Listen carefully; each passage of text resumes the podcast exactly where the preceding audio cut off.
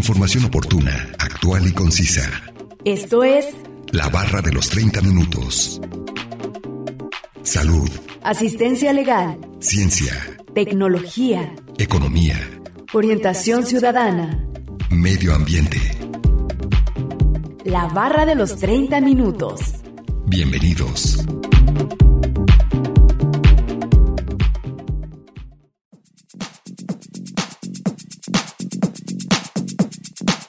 El comprador compulsivo es aquel que no tiene control sobre los consumos que realiza, haciéndolo de forma instintiva, luego remordimientos por los gastos excesivos, pero vuelve a comprar.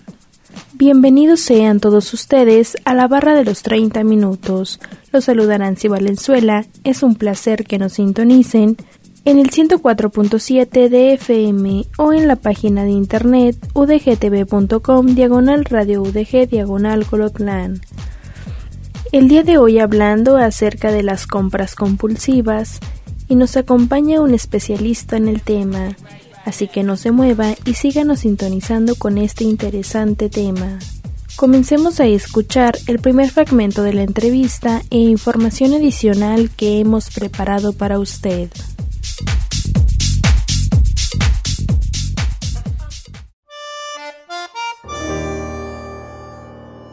Psicología.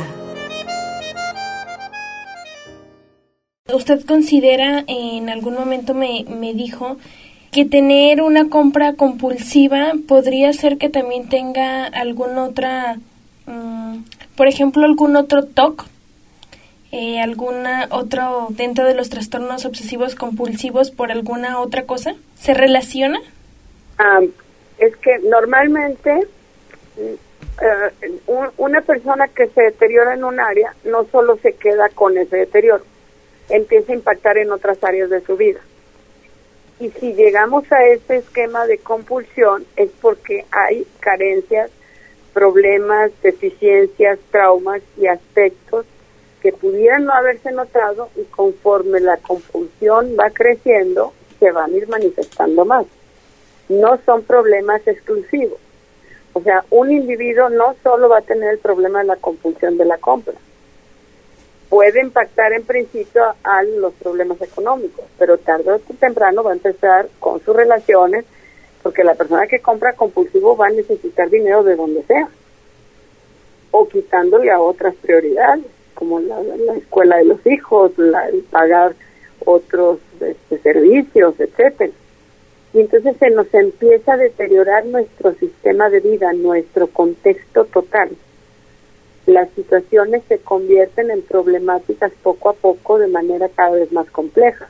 Empiezan en una sola beta y poco a poco van involucrando otros aspectos de nuestra vida personal y luego otros escenarios con las personas con las que nos relacionamos y luego escenarios más externos con los escenarios de trabajo, con los escenarios de vida, con los escenarios sociales, familiares. Y entonces el problema no se queda en la compra compulsiva, sino que se va a extender a otros ámbitos porque precisamente el concepto de compulsión ya denomina que yo no tengo control sobre el mismo. Y va a desbordar aspectos donde cada vez voy a tener menos y cada vez menos el control de las otras circunstancias o de la- lo que las otras personas yo les esté implicando con mi compulsión. Vamos, por ejemplo, un, un caso en- de, que fue también atendido. Una eh, señora empieza a ir a jugar a un casino, es lúdico al principio, cada vez este, empieza un poco a ganar, luego empieza a perder y cada vez pierde más, y después tomaba el dinero de sus hijos para poder seguir jugando. Para esto ya había desbordado las tarjetas del marido, ya había eh, perdido los ahorros familiares y ya digamos el extremo es que si el hijo tenía ahorrado un poco de dinero en alguna parte, se lo robaba la mamá para poder seguir jugando. Dice, esto es cuando ya no hay control.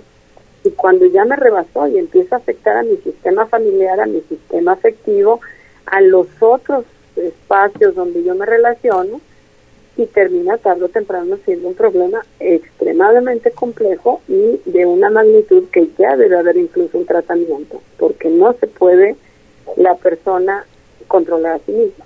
Es a lo que me refería. No podemos ser nuestros propios doctores.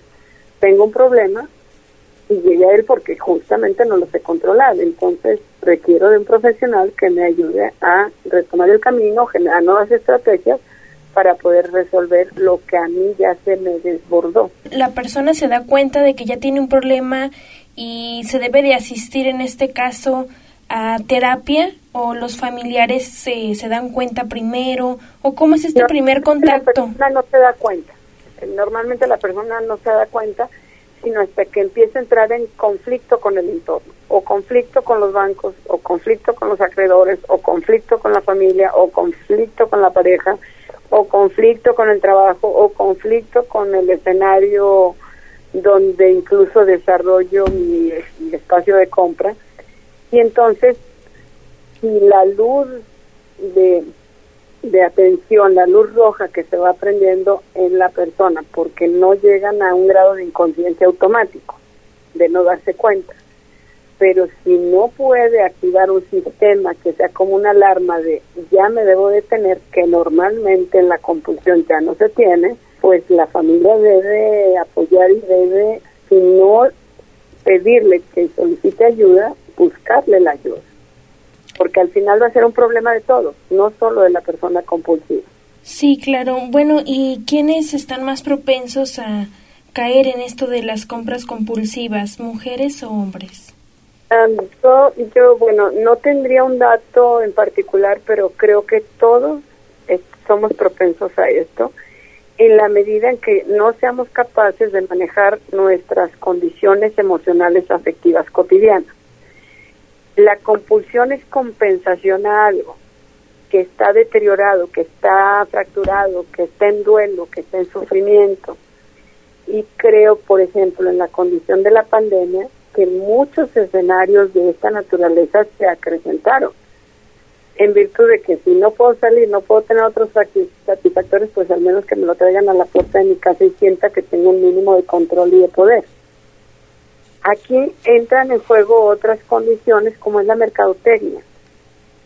Si una persona se la pasa viendo el televisor y dentro de este, viendo la cantidad de propuestas comerciales que luego se ligan a resolver problemas. O sea, todos sus problemas se acaban si usted compra una casa en tal este, espacio inmobiliario. Sus problemas se acaban si usted tiene este auto. Sus problemas se acaban si usted viste con esta marca. O sea, casi todas las propuestas en la mercadotecnia tienen que ver con compensar algo y sustituirlo este, con, con el artículo o con lo que se vaya a adquirir en la compra.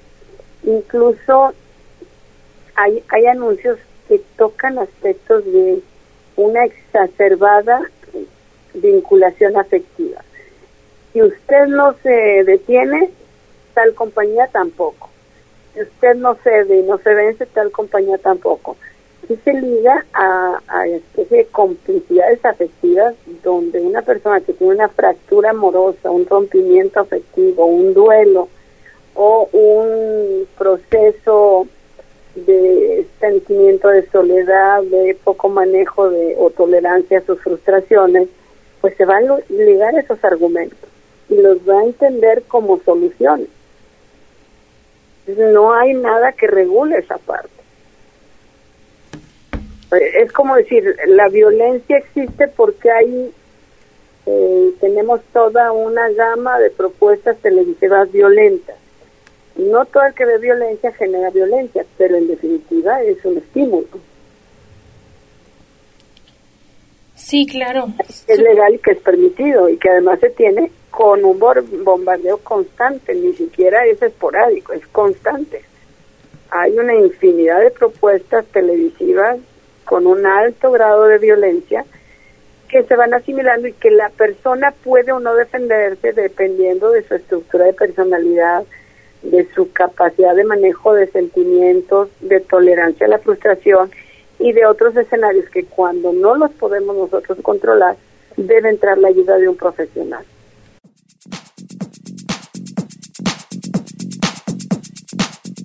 No olviden que nos pueden compartir sus temas de interés al 499-99, 242-33 y 800-701-9999. A continuación, escucharemos una cápsula informativa.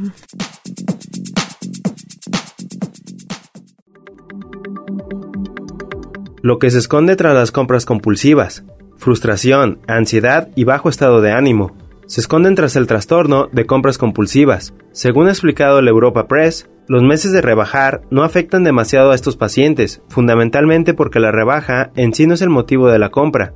Estas personas buscan una forma de generarse sentimientos de satisfacción y gratificación, con lo que van apareciendo unas expectativas positivas y una excitación anticipatoria de la compra. Estudios realizados indican que se trata de un trastorno con una prevalencia del 1.1% en la población general y que afecta principalmente a mujeres de entre 20 y 40 años, con posibles problemas del estado de ánimo, ansiedad e incluso problemas de la conducta alimentaria, con baja autoestima y baja tolerancia a la frustración.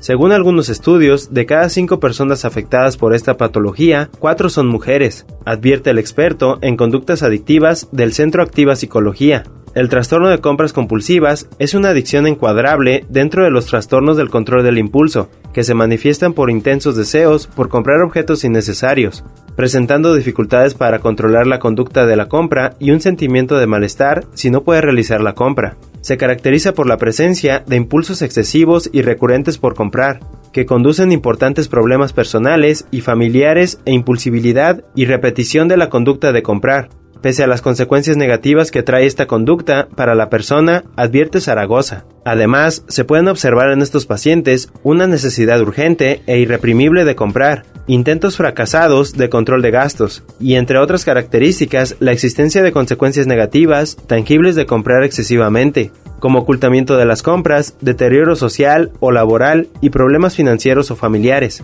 normalmente suelen estar asociadas a trastornos del estado de ánimo y de ansiedad, de manera que antes de dispararse la conducta de compra compulsiva, se van dando una serie de factores circunstanciales que progresivamente van generando en la persona cierto nivel de frustración, ansiedad y bajo estado de ánimo, explica. Al final, comprar sin límites es una forma de evadirse de la sensación de frustración y ansiedad que les produce los problemas en su vida, al final, comprar sin límites es una forma de evadirse de la sensación de frustración y ansiedad que les producen los problemas de su vida que no pueden resolver. Después se produce la compra compulsiva de grandes cantidades de objetos inútiles y superfluos, que generan una sensación de satisfacción inmediata, pero breve, y posteriormente aparece el sentimiento de culpa, arrepentimiento y sensación de malestar por el gran gasto realizado y por haber vuelto a perder el control del impulso, consecuencias y tratamiento, el psicólogo recuerda que existen diferentes niveles de adicción relacionados con la pérdida subjetiva del control del impulso hacia la compra. Así considera que se pueden establecer categorías de gravedad en función del nivel de resistencia a este impulso. También influye en esta categorización los niveles de deterioro económico debido a las compras. Hay que tener en cuenta que el aspecto económico es un problema para estos pacientes. De hecho, no es raro que la persona se gaste una gran cantidad del sueldo en estas compras con lo que el resto del mes ha de pasarlo por una situación de precariedad y escasez de recursos básicos. Información obtenida de la página web UNAM, una producción de Radio Universidad de Guadalajara en Colotlán.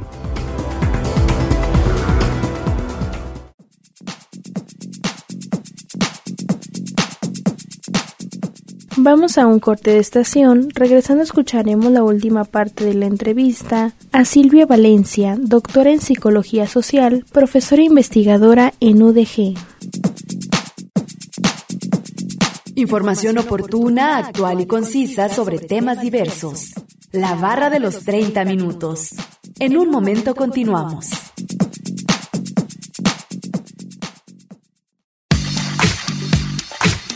Conoce aspectos básicos de temáticas diversas. Esto es La Barra de los 30 Minutos. Estamos de regreso.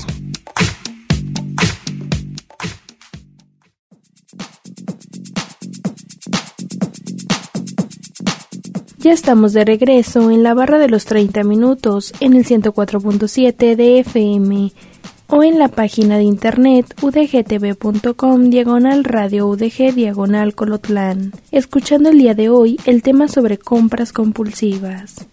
Vamos a escuchar la última parte de la entrevista a Silvia Valencia, doctora en Psicología Social, profesora investigadora en la UDG.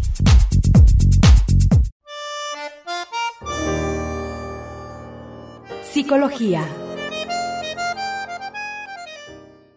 ¿Cuáles serían las mejores recomendaciones o consejos para no caer precisamente en esto de compras compulsivas? Yo eh, eh, los daría de forma simple. Para quien ya tiene un escenario en el que se pudiera denominar comprador o compradora compulsivo, empezar a tener, a meterle un espacio reflexivo de si puedo seguir con mi capacidad adquisitiva sin tener problemas en otros ámbitos de mi vida, pues no estoy en una condición donde deba ser mi preocupación primaria.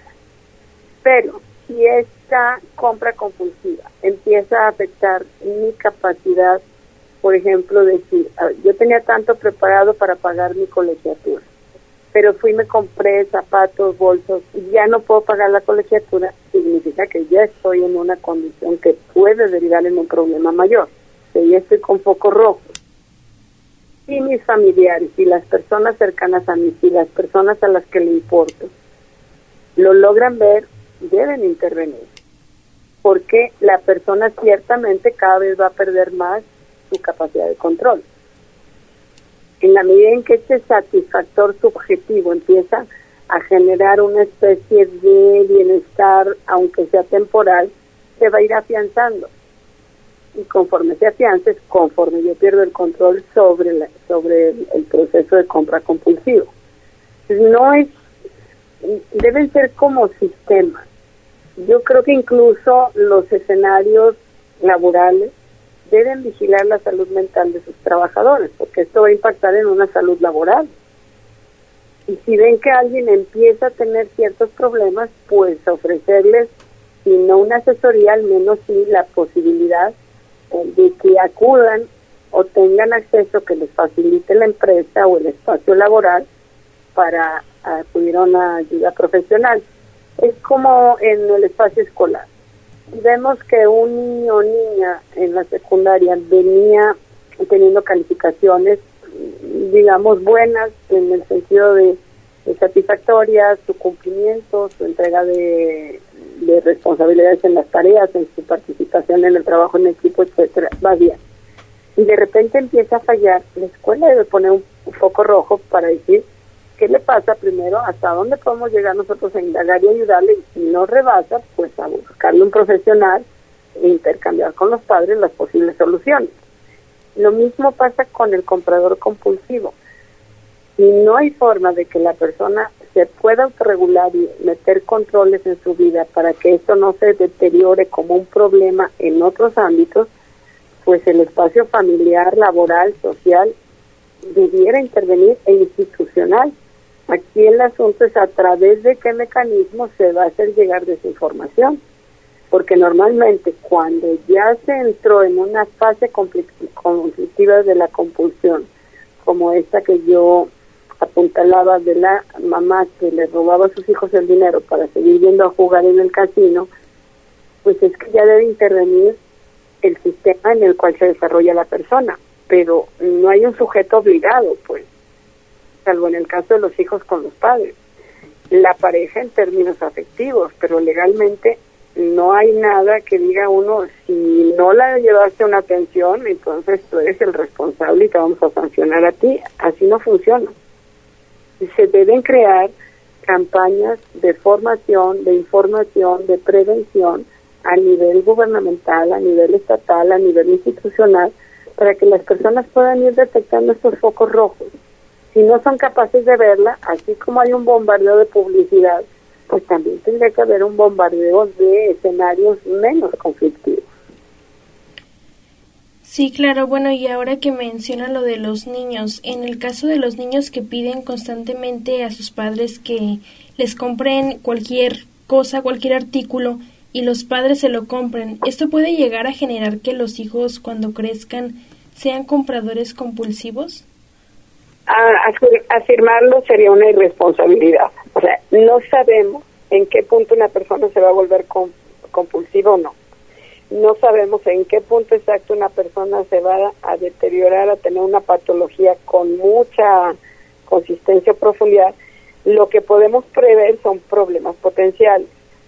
Si la relación económica que tengo con mi hijo es la compensación de lo que no doy en términos de presencia, de actividades en conjunto, es, te compro esto para que me dejes de dar lata y yo pueda ir con mis amigos, amigas y pueda estar haciendo otras cosas, incluido mi trabajo, pues evidentemente va a tener un efecto negativo. Porque la vida luego no va a poder compensar ni eh, sostener el vínculo y la relación que los padres tienen con un hijo o hija que se le se le contiene en sus demandas afectivas con la compra de objetos externos, juguetes, ropa, y se pueden generar malos hábitos que a la larga pueden determinarse en consecuencias comportamentales, emocionales, problemáticas. Pero una afirmación categórica no se puede hacer. Si les damos muchos regalos a nuestros hijos, ellos van a ser compradores compulsivos. No hay una relación directa no creo que nadie la pueda dar. Muy bien, ¿algo más que desea agregar sobre el tema?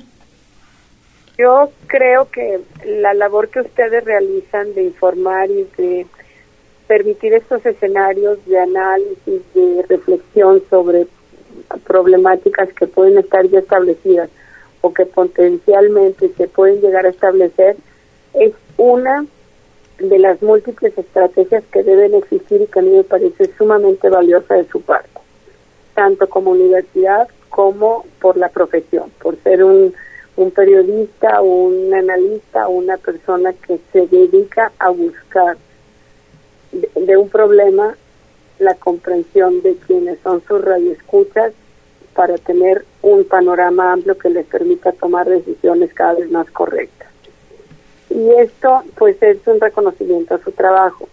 Lo otro es que nunca podemos dejar de estar atentos a nuestros entornos personales, a nuestros entornos de pareja, a nuestros entornos afectivos, a nuestros entornos familiares, sociales y laborales.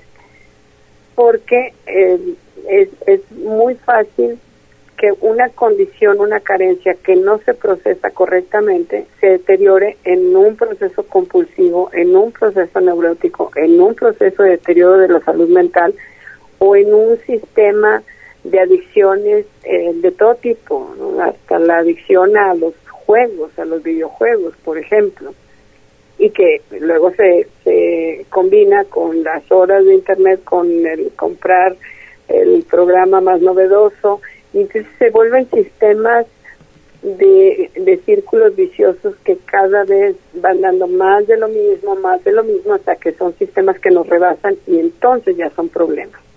en forma definitiva, no solo personal, sino familiar, social, etcétera. Entonces, lo primero es como tratar de, generar procesos reflexivos en la parte personal, procesos institucionales en la parte eh, de compromiso social de la universidad y procesos de apoyo como el suyo que son profesionales y que buscan informar a las personas y dar un dato que pueda ser correcto. Pero las instituciones formales de gobierno, de municipio, de eh, federales, también deben estar participando de estas estrategias y deben estar contemplando los problemas que a futuro la sociedad puede tener y para los cuales realmente no estamos metiendo controles de ningún tipo.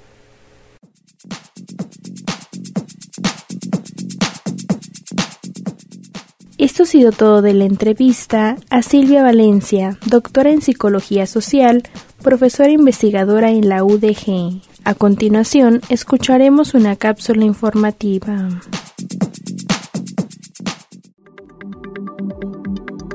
La característica central de la compra compulsiva hace referencia a la aparición de deseos intensos por comprar objetos que la persona no necesita y la incapacidad para controlar estos deseos. La acción de comprar alivia la atención de las personas y le genera placer.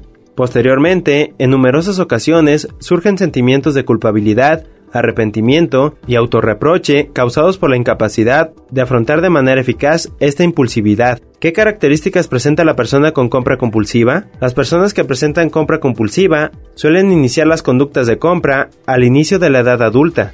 es decir, entre los 18 y los 30 años aproximadamente. Habitualmente, estas personas optan por comprar solas y los, y los objetos que suelen comprar en la mayoría de las ocasiones son para ellas mismas. En el caso de las mujeres, los principales artículos comprados son joyas, ropa y productos de perfumería, mientras que en el caso de los hombres suelen ser objetos de electrónica y accesorios para el coche, entre otros. Tipos de compradores compulsivos y cómo superar esa adicción. Hay casos de compradores compulsivos famosos como Mary Todd Lincoln, esposa del presidente estadounidense Abraham Lincoln, quien era severamente criticada en su época por comprar de forma excesiva en Manhattan. Se dice que era adicta a los guantes e incluso se le ha considerado la Imelda Marcos victoriana. Imelda Marcos, ex primera dama de Filipinas, fue muy conocida por sus gastos estratosféricos. Cuando el gobierno de su esposo llegó a su fin, huyó a Hawái, dejando atrás entre mil y tres mil pares de zapatos y más de 800 carteras.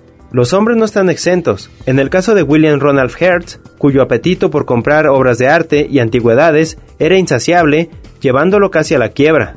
En Más Dinero, entrevistamos a la doctora Gabriela Orozco Calderón, jefa del laboratorio de la Facultad de Psicología de la UNAM, para conocer el trasfondo de las compras compulsivas en un momento de la historia donde el aislamiento y el auge del comercio electrónico pueden ser los ingredientes de la tormenta perfecta para algunas personas. De acuerdo con la especialista, tanto las mujeres como hombres son proclives a esta conducta compulsiva. Cuando hablamos de lo compulsivo e impulsivo como patología, podemos decir que se presenta igual en varones como en mujeres. Ellas tienden a comprar más objetos que tienen que ver con la belleza, cosméticos, zapatos, artículos para el hogar.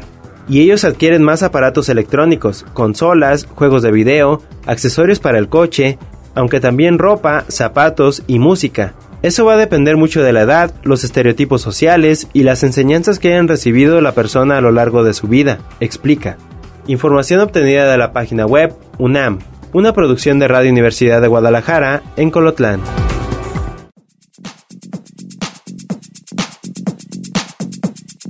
Acabamos de escuchar la segunda cápsula informativa y vamos a concluir con el tema de compras compulsivas. Agradecemos la entrevista a Silvia Valencia, doctora en psicología social, profesora investigadora en la UDG. No olviden que si se perdieron algún programa, pueden escucharlo o descargarlo desde udgtv.com, diagonal radio udg, diagonal colotlán. Dar clic en la opción podcast y después seleccionar la barra de los 30 minutos donde encontrará todos los temas. Sigan sintonizando y no olviden escucharnos de lunes a viernes a las 11.30 de la mañana y a las 11.30 de la noche en la retransmisión. Y los sábados no se pierde el maratón de la barra de los 30 minutos donde se pasan los cinco temas de la semana. Es un placer haber estado con ustedes. Se despide Nancy Valenzuela. Hasta la próxima. Radio Universidad de Guadalajara en Colotlán presentó La barra de los 30 minutos. Información oportuna, actual y concisa sobre temas diversos. Gracias por habernos acompañado.